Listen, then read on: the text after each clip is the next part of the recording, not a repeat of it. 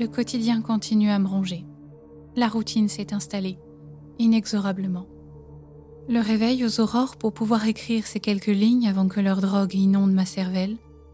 Les coups sur la porte, la toilette, le couloir, le réfectoire, le petit déjeuner, les pilules, le soleil, les brimades, le déjeuner, le bain, les conversations, le docteur, le dîner, le lit, le sommeil. Souvent je mets des heures à m'endormir, puis des rêves intenses me réveillent alors que j'avais enfin réussi à m'abandonner au bras de Morphée. Tout cela provoque un éveil tardif et m'empêche d'avoir le temps d'écrire le matin, avant de sombrer dans la mollesse de l'esprit. En rêve, je revois régulièrement le lieu que j'ai visité alors que je mourais, et je sais qu'il est réel. Je le sens dans ma chair, malgré tout ce que peut dire ce bon docteur, trop prompt à la pitié. J'écris lieu et en même temps je sais que cela est impropre. Ce n'est pas un lieu physique comme ma chambre ou ce flanc de montagne à laquelle s'accroche cette bâtisse triste où je suis enfermée. Non, ce n'est pas un lieu, mais les mots me manquent et ils semblent incapables de retranscrire ma pensée. Néanmoins, je me dois de le faire, parce que je sens déjà des souvenirs qui s'effritent, des pensées et des raisonnements qui m'échappent. Le temps suspendu ici, les calmants et la proximité des autres patients font leur œuvre. J'ai peur de sombrer, comme eux, et d'oublier ma mission.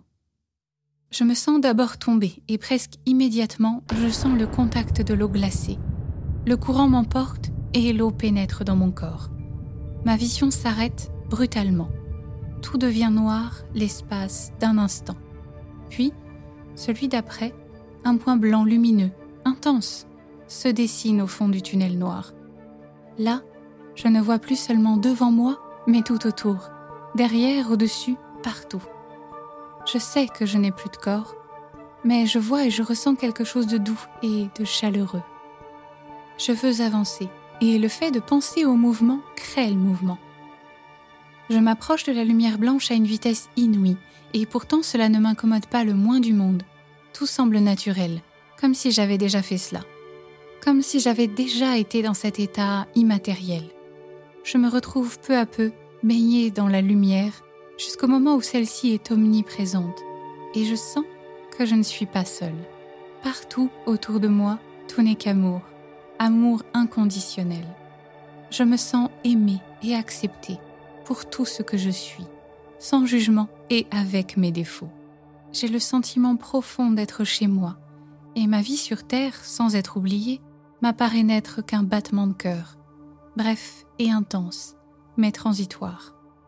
Ensuite, je me souviens que l'entité qui m'accompagnait m'a guidée vers un livre où j'ai pu voir ma vie passée, mon enfance, mes jeux avec ma sœur dans la ferme de mes parents, les jours ensoleillés où nous nous baignions dans la rivière, les jours de pluie où je lui lisais des livres auprès de la cheminée, le jour où j'ai rencontré mon mari à l'école, les balades que nous faisions en forêt avant de rentrer chez nous, mes études, notre mariage, le premier jour où j'ai fait cours à mes élèves, le jour où il est parti à la guerre, et tous les jours de pluie qui ont suivi.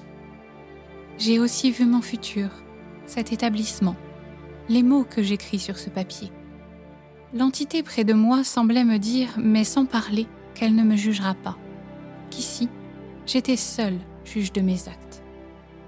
Quand je me suis retournée vers elle, j'ai compris qu'il s'agissait de mon mari, mon Charles. J'ai voulu le serrer dans mes bras, mais je n'avais plus de corps, et l'amour entre nous n'avait plus besoin de ces artifices. Il m'a montré ensuite un autre livre, beaucoup plus gros. Celui-ci recelait toutes les réponses à toutes les questions que l'humanité se pose, et bien plus encore. Je sais que je l'ai consulté, mais mon mari m'a prévenu que de ce savoir, je ne pourrais rien emporter. Là, j'ai compris que je ne devais pas rester. J'ai eu du mal à l'accepter. Rester auprès de lui était la seule chose que je voulais, mais il m'a fait comprendre que mon heure n'était pas venue.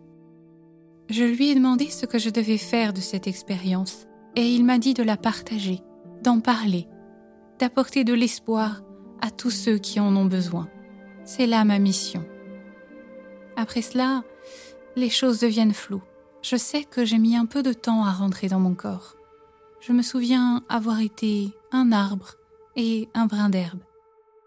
J'ai vu le vivant de l'intérieur, mais tout ne m'est pas encore revenu et... Les coups à la porte. Je dois arrêter d'écrire pour ce matin. Les calmants m'attendent et le monde du silence avec eux.